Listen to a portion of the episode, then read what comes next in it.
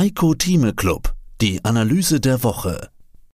Den vollständigen Beitrag hören Sie als Clubmitglied heiko-thieme.club. Heiko Thieme, globaler Anlagestratege. Die Wirtschaft wird auch weiter fungieren, aber wir haben Herausforderungen, die müssen wir jetzt noch diskutieren, wo man natürlich fragen kann, nicht wahr, warum empfiehlt der Heiko Thieme eine VW und keine BMW und Daimler zum Beispiel? Das sind so die Dinge, die dann ins äh, Eingemachte gehen. Aber generell behaupte ich, und dieser Satz möchte ich nochmal gleich vorne ranstellen, an meiner Prognose, dass wir am Jahresende höhere Kurse haben, als wir am Ende letzten Jahres hatten, also einen Anstieg verzeichnen, das bleibt bestehen. Ich gehe sogar bis nach wie vor bis zur 17.000 Marke hin, vielleicht sogar noch ein Schnaps mehr. Das wird für viele jetzt fast unverständlich sein, wie man so optimistisch sein kann. Und beim Dow Jones Index halte ich die 38.000 Marke für eine absolut machbare Größe, auch wenn wir zurzeit historisch betrachtet sehr teuer sind, gemessen am Kursgewinnverhältnis. Das akzeptiere ich, aber es gibt viele Chancen, die, glaube ich, nachher meine Meinung auch begründen können, auch aus der Historie heraus. Das können wir nachher noch kurz diskutieren. Value Investor sein wie Warren Buffett. Kommen wir auf dieses Thema.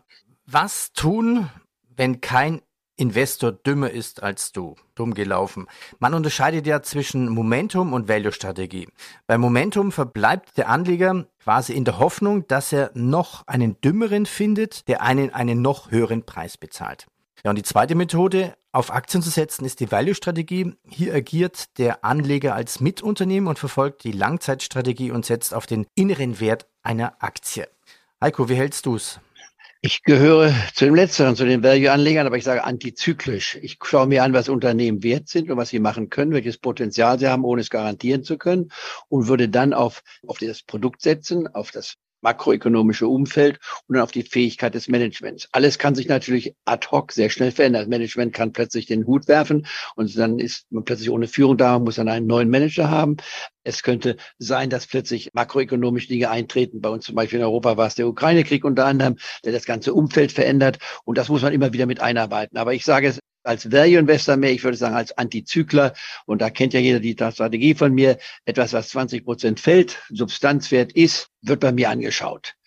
Das wird nicht notwendigerweise schon gekauft, aber es wird angeschaut. Und wenn man sieht, was also Momentumspieler sind oder Momentumstrategien sind, das war typisch vor gut jetzt drei Jahren, knapp drei Jahren, als wir im Sommer nach der Pandemie, also im Sommer 2020, plötzlich sahen, dass es fünf Werte gab, die Fängwerte, die nur in eine Richtung gingen und zwar dramatisch in eine Richtung gingen, nicht wahr?